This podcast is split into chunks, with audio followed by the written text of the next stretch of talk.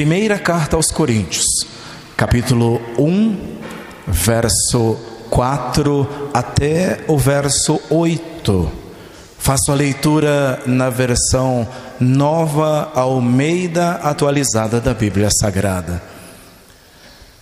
Sempre dou graças ao meu Deus por vocês, por causa da graça de Deus que foi dada a vocês em Cristo Jesus. Porque em tudo vocês foram enriquecidos nele, em toda a palavra e em todo o conhecimento.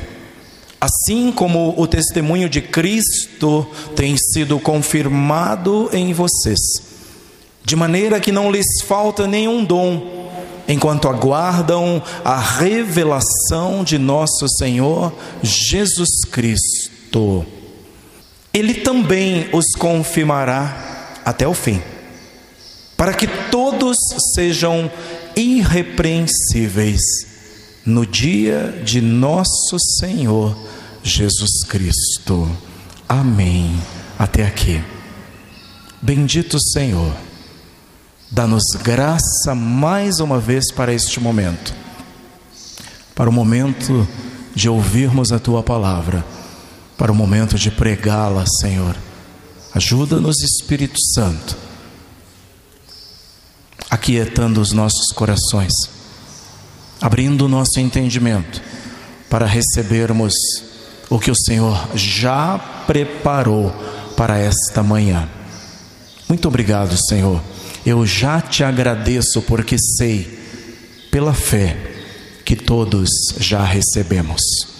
Amém. Amém. Glória a Deus. Uma igreja para a vida toda.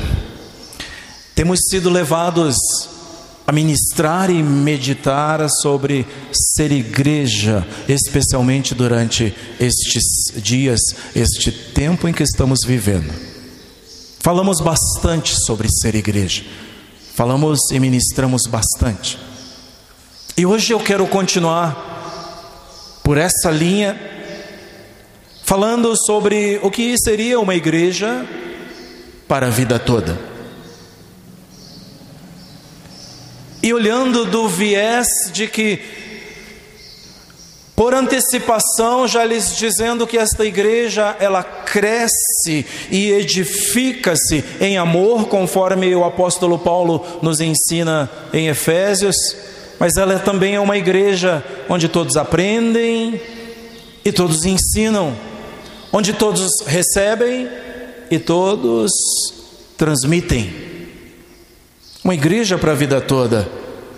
Porque alguns procuram a igreja, vão, envolvem-se, crescem nela, dão frutos nela, no corpo, e outros não.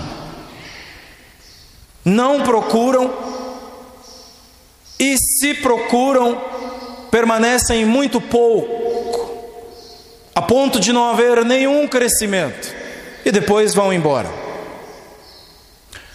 Nós vivemos num mundo sem fronteiras, se diz isso o tempo todo. Apesar disso, Muitos evitam participar e estabelecer laços com uma comunidade de fé, com uma comunidade religiosa. Isso pode ser, ao ver destas pessoas, pode interferir na sua liberdade e até limitar a sua espiritualidade, dizem eles. É o medo de que lhes ponham fronteiras, já que vivemos num mundo sem fronteiras em pleno século 21. Outra opção é frequentar grandes comunidades, grandes igrejas, onde não há vínculo formal algumas vezes, ou ainda onde se passa como anônimo, ninguém sabe o meu nome, ninguém me conhece, ninguém come junto comigo, ninguém anda comigo, e eu, portanto, quase não terei que dar satisfações. É uma opção que muitos adotam. Outros preferem uma espiritualidade menos comunitária, onde eu não tenho que sentar junto, onde eu não tenho que suportar uh, outros.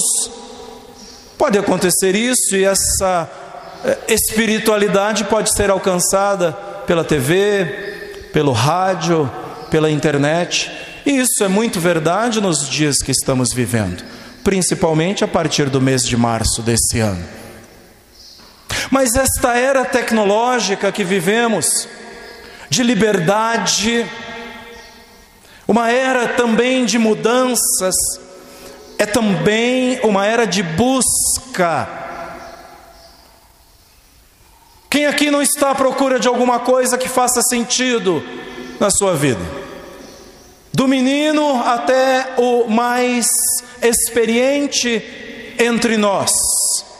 Esta era é uma era também de solidão, onde apesar de vivermos em cidades com 2 milhões, 6 milhões ou mais habitantes, as pessoas sentem-se solitárias.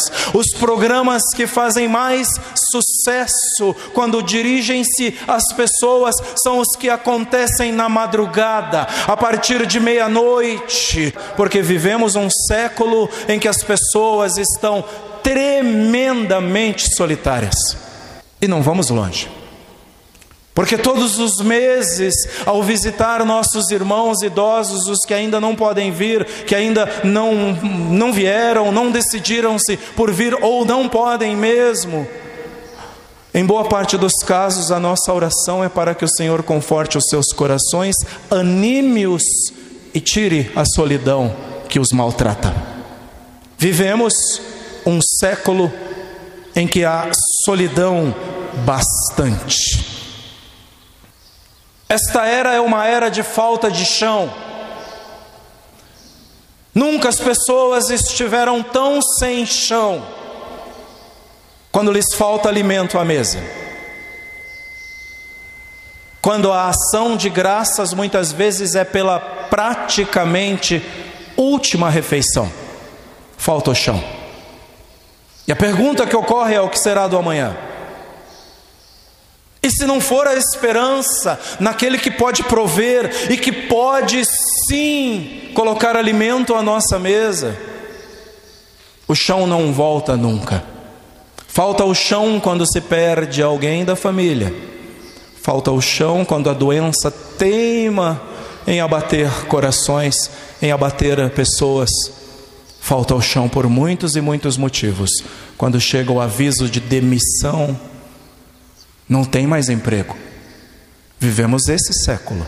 É nele que vocês moços, vocês irmãos e irmãs, homens e mulheres, estão inseridos. Vivemos um século de falta de referenciais.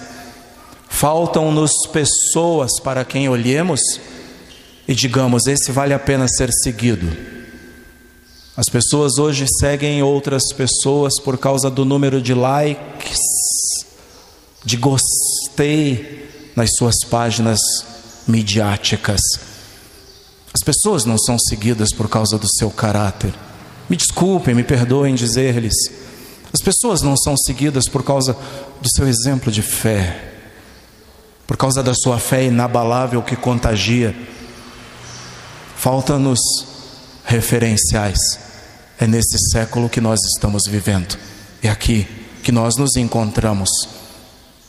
Por isso, por causa destas coisas que se nos apresenta este tempo, é que muita gente procura uma comunidade de fé, e estão aqui vocês hoje, prova disso. Por isso é que procuramos uma comunidade onde podemos expressar juntos a nossa espiritualidade. Uma comunidade de fé que cuide deles, que os alimente espiritualmente, que os alimente sentimentalmente, que crie vínculos de amizade, vínculos que levem-nos a convidar uns aos outros para partilhar a mesa, para partilhar das nossas aflições, para pedir oração uns pelos outros. É por isso que procuramos uma comunidade como esta, uma comunidade que os desafie também a crescer, porque senão a vida não tem graça, uma comunidade comunidade que os desafie a aprender a servir, a ser servo, porque foi isso que o Senhor da igreja foi, foi isso que o Senhor da igreja ensinou. Aquele que não serve para servir, não serve para ser servo, não serve para ser um cristão autêntico, porque o Senhor da igreja, aquele que a chamou de minha igreja e que disse que a edifica, serviu.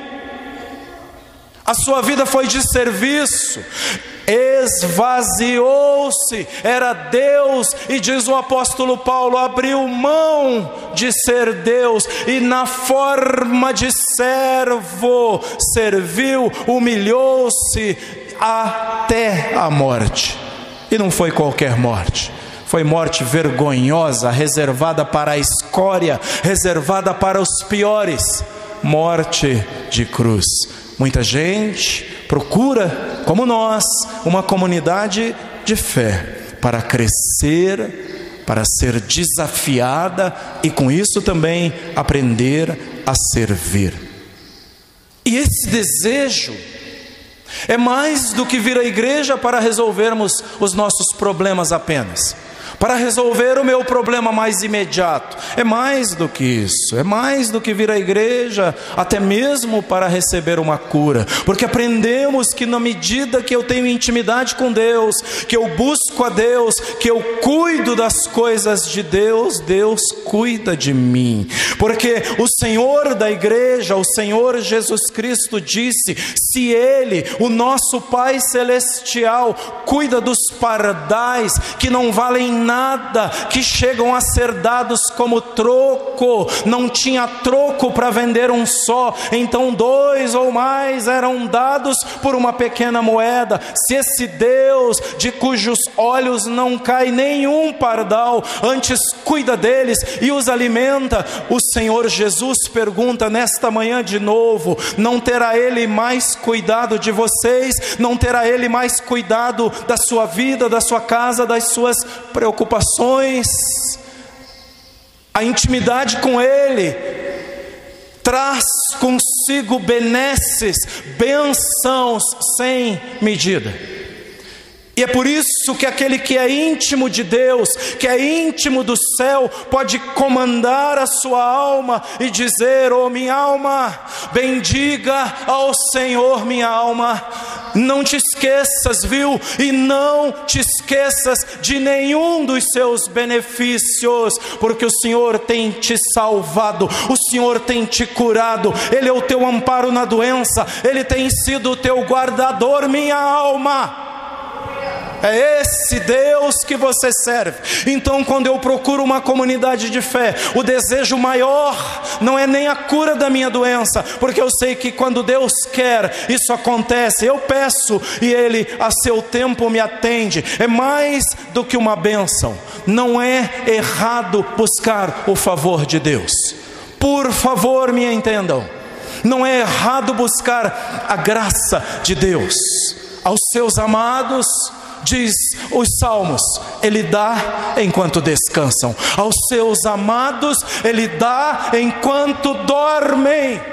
E nesta manhã o profeta Isaías é replicado, é dita novamente a palavra deste profeta a você que Deus é esse, porque nunca se viu um Deus igual a este, desde os tempos antigos não se viu Deus igual a esse nem se ouviu falar de um Deus que trabalha para aqueles que nele esperam.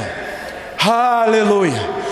O tempo que você investe no reino, você está investindo na sua vida e nas coisas de Deus.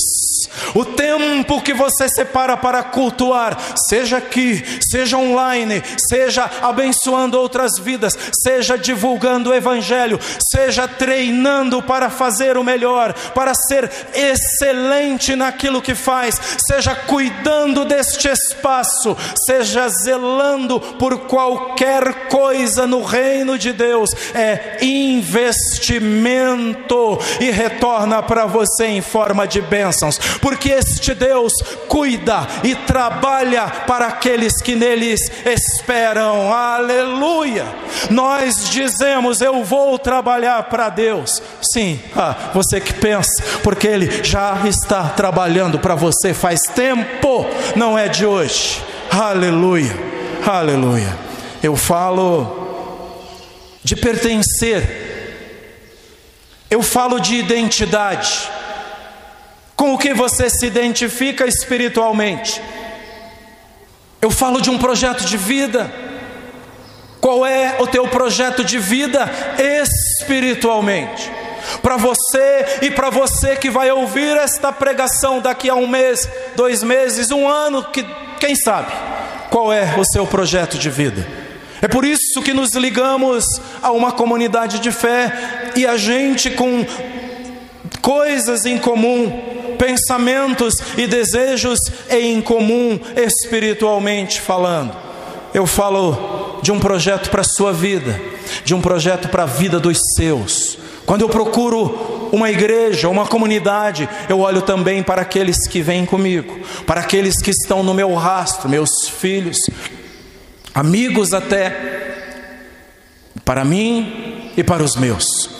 Eu falo da busca de respostas, as inquietações que muitas vezes nos tiram o sono. A busca de respostas para as inquietações mais íntimas do nosso ser, de como lidar com essa eternidade que o Criador plantou no nosso coração. Como lidar com isso? O Eclesiastes diz: que agora a gente não sabe o que fazer com isso. Deus plantou algo em nós e esse algo deseja voltar para Ele todos os dias. E esse algo deseja que nos lembremos dele todos os dias. É por isso que às vezes você tem perguntas para as quais não acha resposta. Mas perceba, se você não percebeu ainda, gaste alguns minutos falando com o Senhor. E se você nada conseguir dizer, apenas diga: Deus, esse tempo é para ti, esse tempo é para o Senhor. Fala comigo, fala ao meu espírito, porque meu espírito dentro de mim eu entendi pela tua palavra, que quando não tem palavras no meu intelecto, na minha boca, esse espírito ora, oh aleluia. Esse espírito geme com gemidos inexprimíveis, mas o Senhor diz, a Bíblia Sagrada entende a linguagem do espírito. Fala comigo, Senhor. Fala comigo, ainda que eu não diga uma palavra.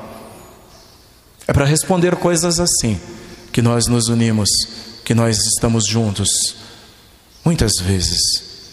E aí, eu falo aqui, em primeiro, sobre o papel dessa igreja, então.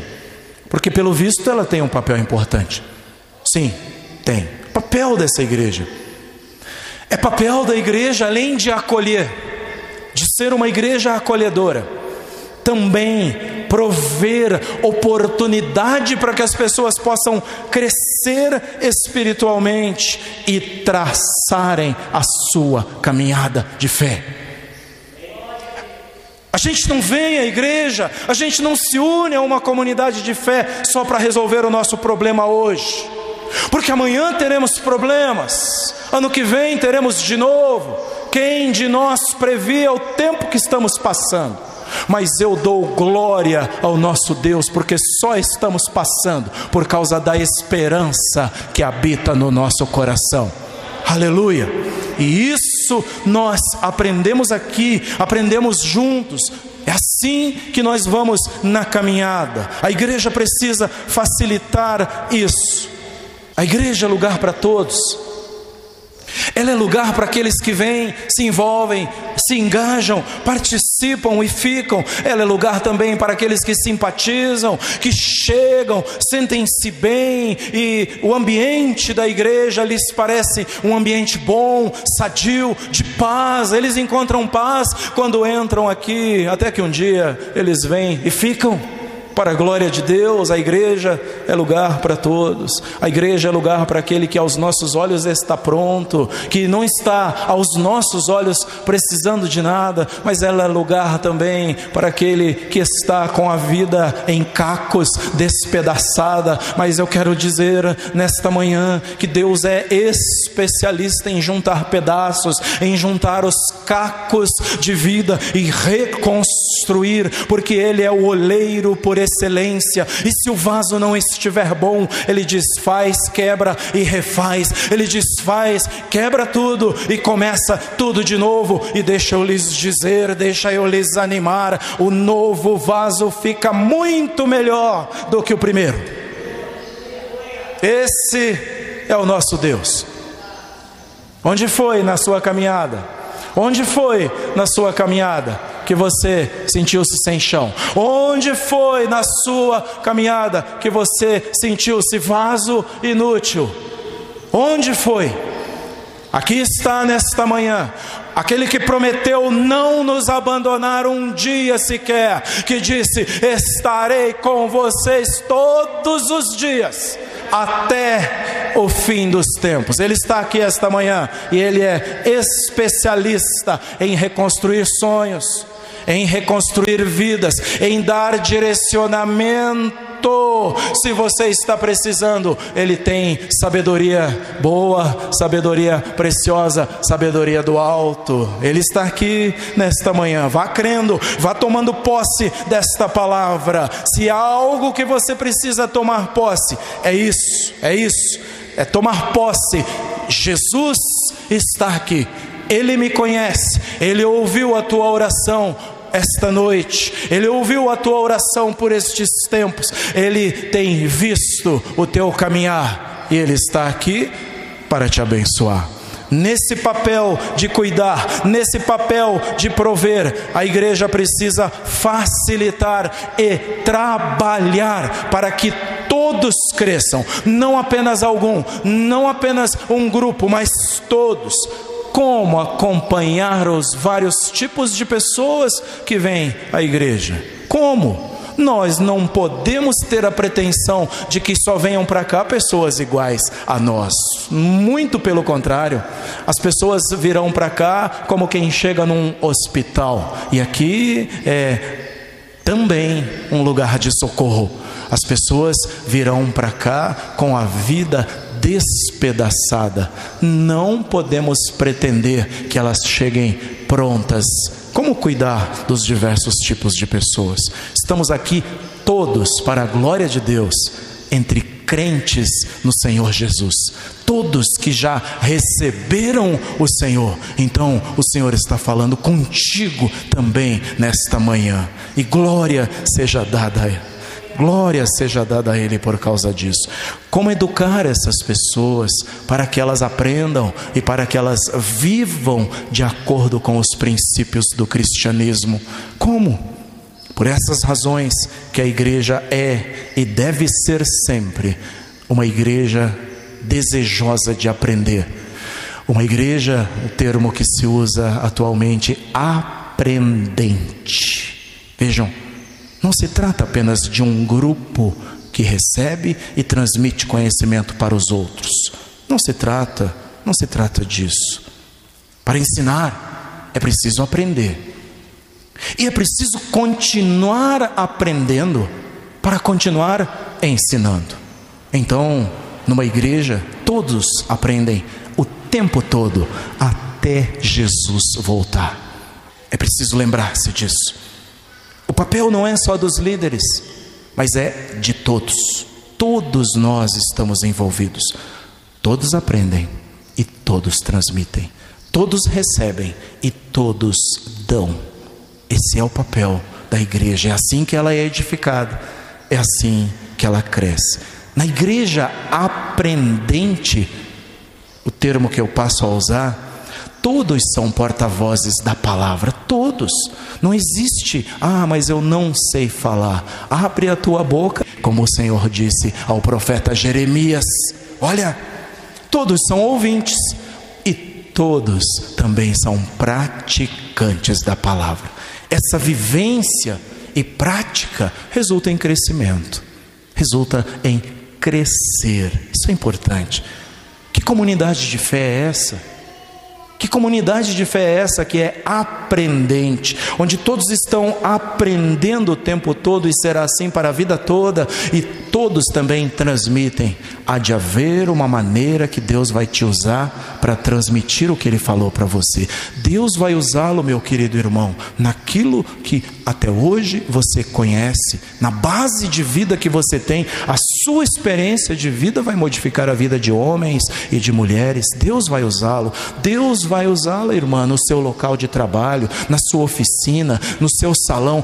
Deus vai usá-lo, e para isso Todos nós precisamos estar dispostos a aprender para passar, e Deus vai usá-los, Deus vai usar a vida de vocês em tudo, em tudo e em todo o tempo. O papel não é só de um, não é só de um grupo, mas ele é de todos. A segunda coisa que tem aqui é que esta igreja é a igreja de Deus, portanto, a sua base é a fé. Vejam como Paulo abre na sua saudação da carta aos Coríntios, primeira carta aos Coríntios. Vejam como ele abre no versículo 2 de 1 aos Coríntios 1, ele diz: A igreja de Deus que está em Corinto. Isso é fundamental para compreender o que é a igreja. A igreja pertence a Deus, entendem? Ela é de Deus. Portanto, a igreja a comunidade daqueles que se reúnem em nome de Jesus é maior do que qualquer comunidade religiosa, ela é maior do que qualquer instituição, ela é a igreja de Deus em todos os tempos e em todos os lugares. Esta é a igreja de Deus. Isso, esta noção deve direcionar, deve nortear a nossa convivência e tratamento uns com os outros.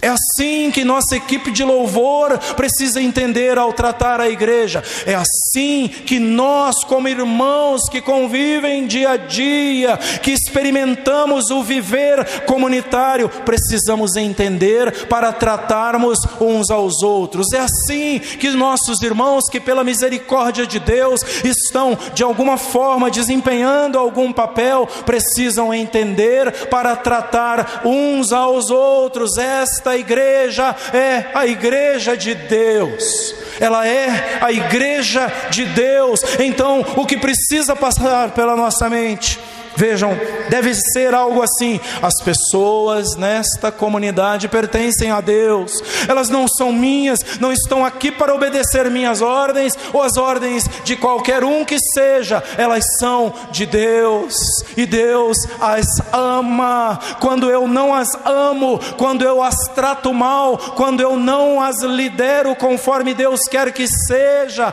eu estou desobedecendo o próprio Deus, eu estou fazendo o que Deus certamente reprova, porque todos são amados de Deus, eu devo ter isso em mente. Estas pessoas são o povo de Deus, o povo que pertence a Deus, são seus filhos. Olha, qualquer coisa que aconteça aqui, eu estou lidando com filhos de Deus, porque aqui comigo tem gente que disse um dia: Senhor Jesus, eu te aceito como meu Salvador, como único e suficiente Salvador. Então tornaram-se como eu, filhos de Deus. É com elas, é com estas pessoas que eu estou lidando. E todos são participantes da sua graça.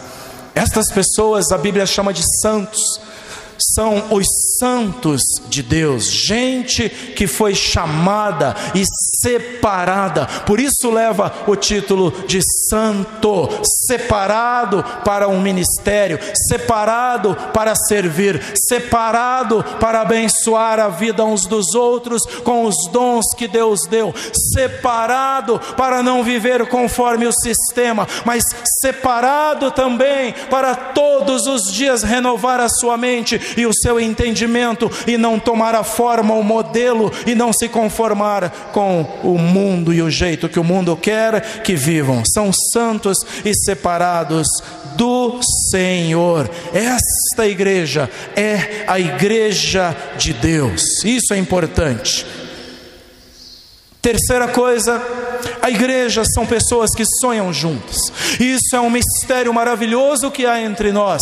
Pessoas que sonham juntas, pessoas que pensam na eternidade juntas, pessoas que desejam a eternidade juntas. A igreja vive na promessa e por isso que a igreja e sua mensagem é também escatológica, porque fala de coisas que estão por vir, fala de coisas que estão por acontecer. A igreja é uma comunidade de sonhadores, ela é chamada a viver viver na promessa futura de Deus. Vejam no texto que nós lemos, o próprio Deus capacitou a igreja para esperar isso. Primeiro aos, aos Coríntios 1, a partir do verso 5, nós lemos: Porque em tudo vocês foram enriquecidos nele em toda palavra, em todo conhecimento. Assim, como o testemunho de Cristo tem sido confirmado em vocês, de maneira que não lhes falta nenhum dom, enquanto aguardam a revelação de nosso Senhor Jesus Cristo. Ele também os confirmará até o fim, para que vocês sejam irrepreensíveis no dia do nosso Senhor Jesus Cristo.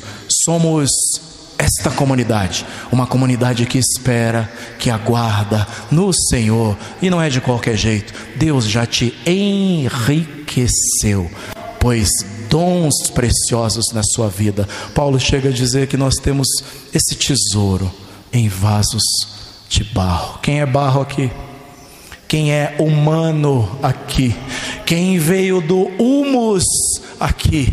Somos barro, mas Deus confiou esta preciosidade nas nossas vidas. É uma comunidade de sonhadores Somos cidadãos de outra pátria, não somos daqui, somos estrangeiros aqui. Filipenses 3 e o verso 20: Pois a nossa pátria está nos céus, de onde também aguardamos o Salvador, o Senhor Jesus Cristo. Onde você tem andado com a cabeça? Eu entendo pés no chão, mas a cabeça na eternidade. Pés no chão, vivendo a realidade que se nos apresenta todos os dias, mas o coração na eternidade, esperando o Senhor, esperando o Salvador. Olha o que Paulo fala quando ele conforta os crentes de Tessalônica que estavam debaixo de perseguição, que estavam debaixo de lutas.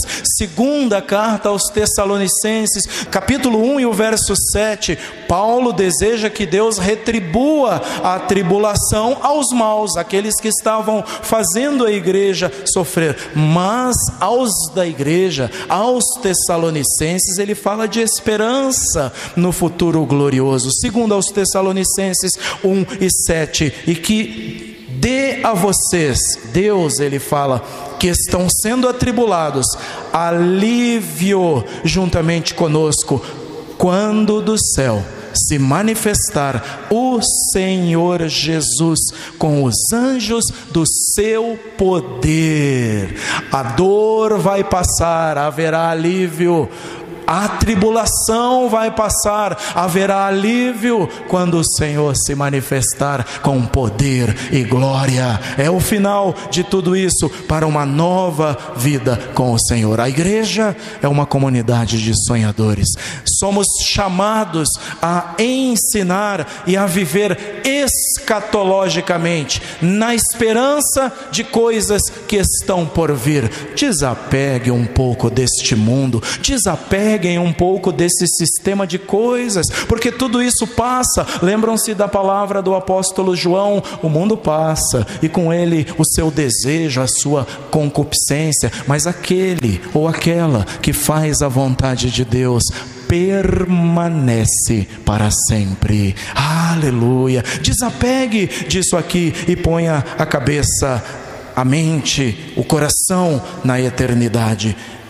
Ensinemos sobre esse futuro glorioso. A expectativa, se é que podemos usar a palavra, um aperitivo do futuro. A igreja tem isso, a igreja tem mostras do que será o céu. Ou você não sentiu nada enquanto louvava agora há pouco, você não sentiu uma atmosfera invadindo este lugar, invadindo o teu coração, e então a minha mente pensa: que glorioso será junto com o Senhor, que glorioso será cantar com os anjos, que glorioso será estar com a igreja de Deus de todos os tempos, adorando a Deus, adorando, glorificando. Que glorioso será ver atitudes como a dos 24 anciãos que se despojam da sua empáfia, da sua liderança, tiram suas coroas e depositam aos pés daquele que é, que era e que há de vir. Como é maravilhoso pensar pensar nisso, põe a sua cabeça nestas coisas. A igreja tem uma provinha hoje, a igreja tem uma mostra do que será o glorioso viver na glória com o Senhor. A igreja é uma comunidade que tem sonhos juntos, sonha juntos e juntos esperamos pelo Senhor. Nós somos a comunidade do já mas do ainda não. Já somos salvos, mas o Senhor ainda não nos levou para viver com Ele. Já fomos curados, mas a doença ainda tenta nos derrotar, mas o Senhor já tirou de nós, de todos nós, toda a chaga do pecado, da enfermidade que nos tornava feios, que nos tornava aleijados, que nos afastava do Senhor. Somos do já, porém ainda estamos aqui, ainda não. A igreja precisa sonhar juntos, a igreja precisa esperar junto. E por último, o que a igreja de Deus deve ensinar? Qual é o conteúdo que a igreja deve ensinar e quando ensina isso, cresce. A igreja é do Senhor, a igreja é de Deus. Paulo afirmou que procurava ele mesmo não batizar ninguém, para evitar de ter os seguidores de Paulo, os admiradores de Paulo, o grupo que diz, diria futuramente: Eu sou de Paulo. Assim como alguns diziam: Eu sou de Apolo, eu sou de Pedro, outros diziam: Eu sou de Cristo. Paulo então diz que não batizava, batizou poucos, um, dois, poucos, como ele disse. Então ele pregava. E qual era o conteúdo da sua mensagem? Qual era o conteúdo da pregação? Verso 17 de 1 Coríntios 1. Afinal, Cristo não me enviou para batizar, mas para pregar o Evangelho. De que jeito?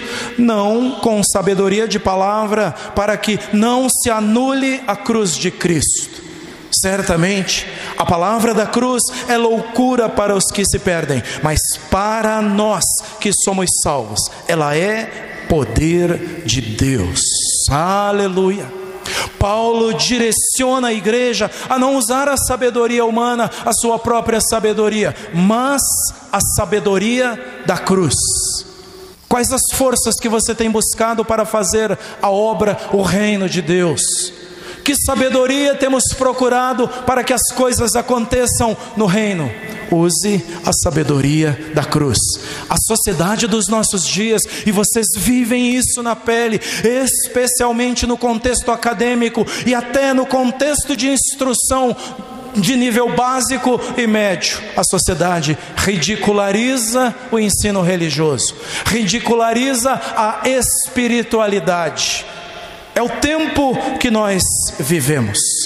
Alega-se muitas vezes, inclusive em ambiente religioso, de que o que vale é o sentir, é a experiência do sentimento e do corpo, através do sentir, e isso basta. É comum ver pregadores nos nossos dias encorajados a apresentarem coisas suaves para as pessoas, a pegarem leve com as pessoas não ofender ninguém, facilitarem as coisas para evitar que as pessoas errem. e falar de coisas boas para que a igreja seja admirada, para que a igreja seja bem vista e bem quista. Pedem que pregadores e ensinadores sejam agradáveis, mas Paulo diz que não. Ele diz que não é assim.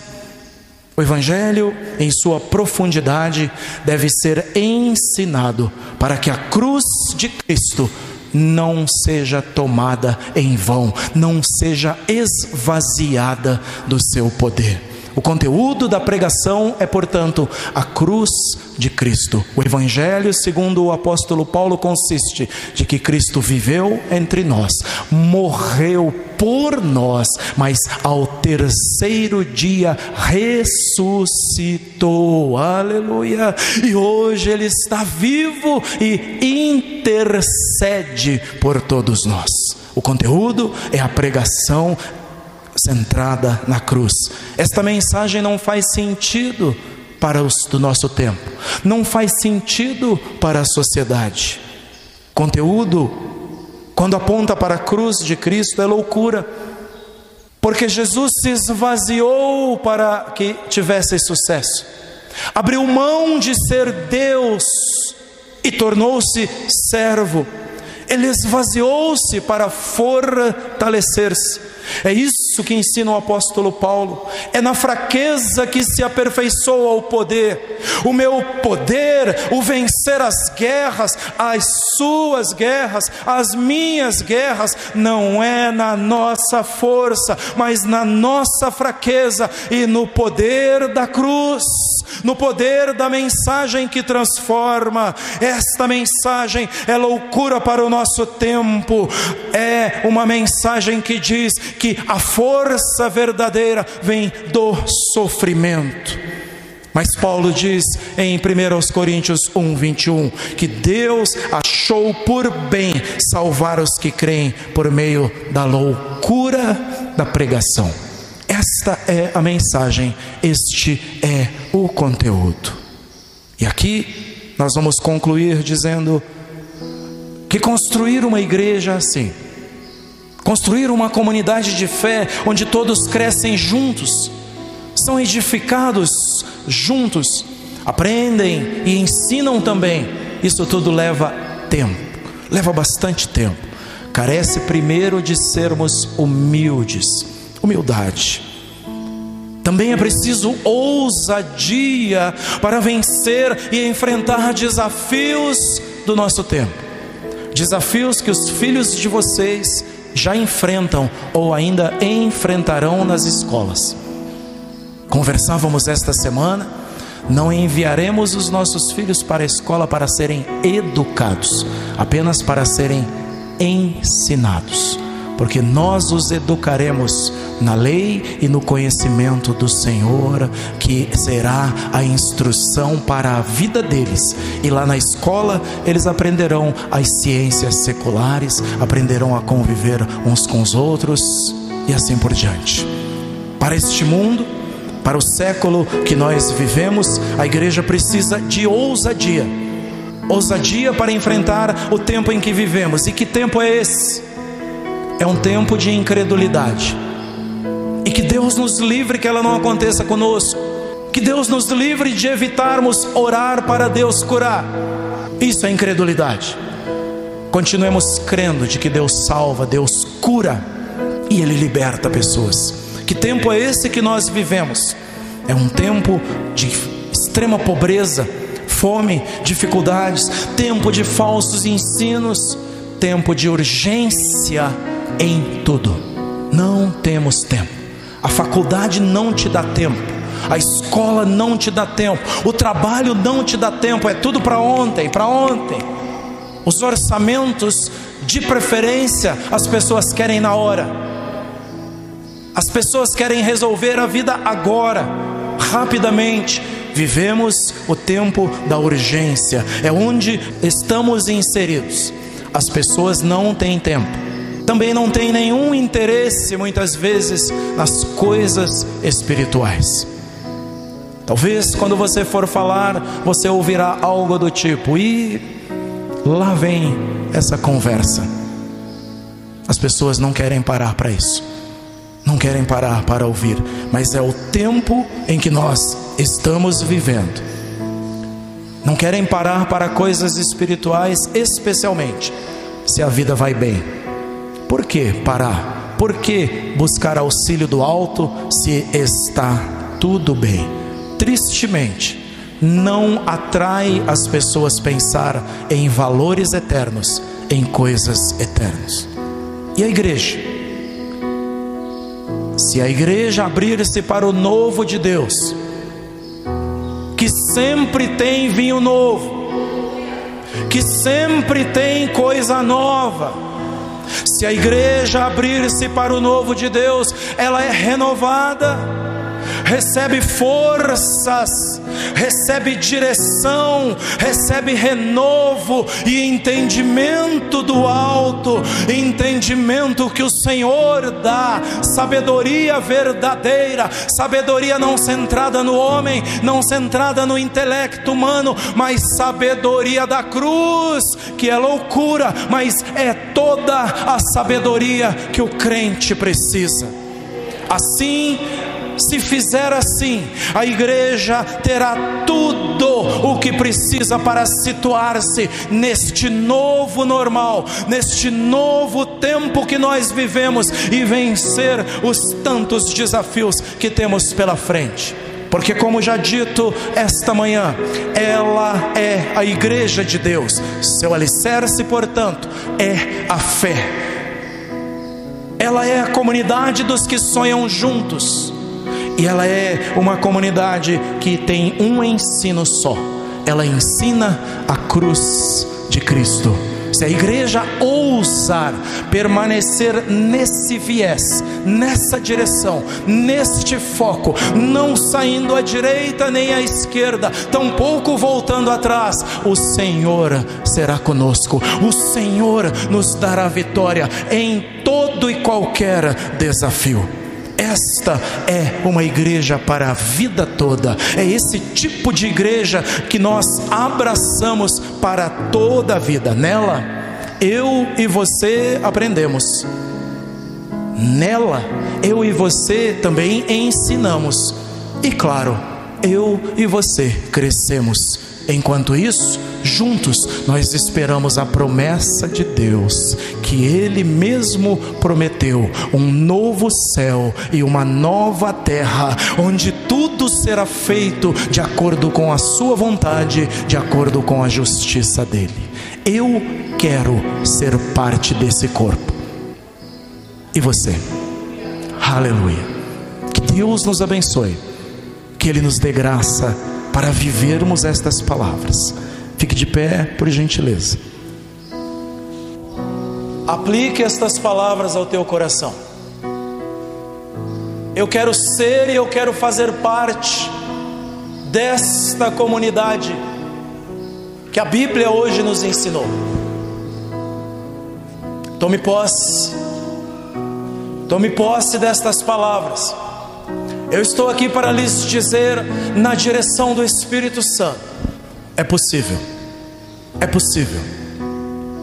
Pai Celeste, aplica esses ensinos ao nosso coração.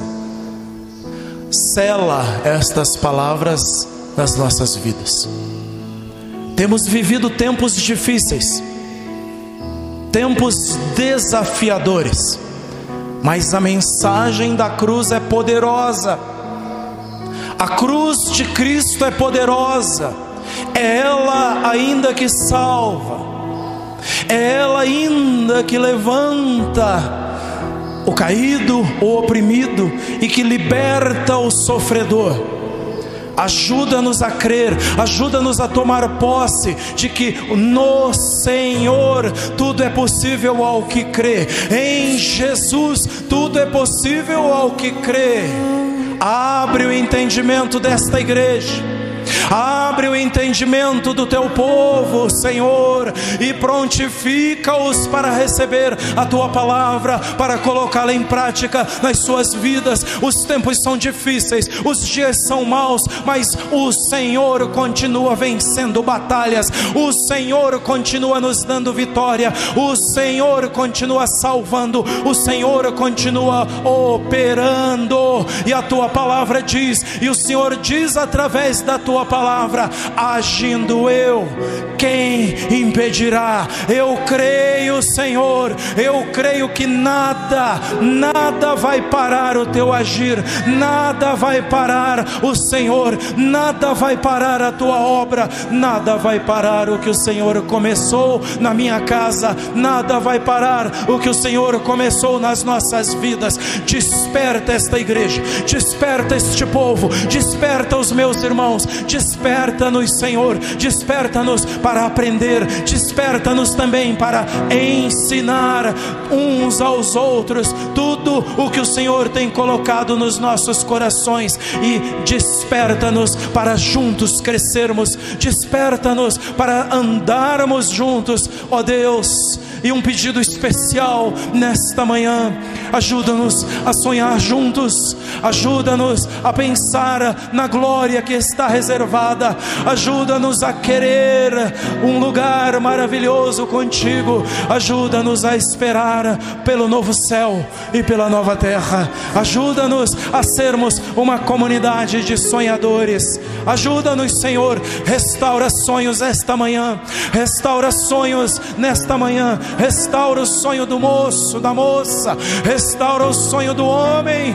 e da mulher, para que desejem servir o Senhor, para que desejem viver para o Senhor e não apenas servirem-se do Senhor. Restaura devoção nesta manhã, restaura ministérios nesta manhã, restaura a tua igreja, restaura a tua igreja. Queremos queremos e podemos sonhar juntos, podemos andar juntos, porque o Senhor prometeu nunca nos deixar, prometeu nunca nos abandonar. Restaura visões, restaura visões nesta manhã, restaura em nome de Jesus. Em nome de Jesus eu te peço e te agradeço, ó Pai.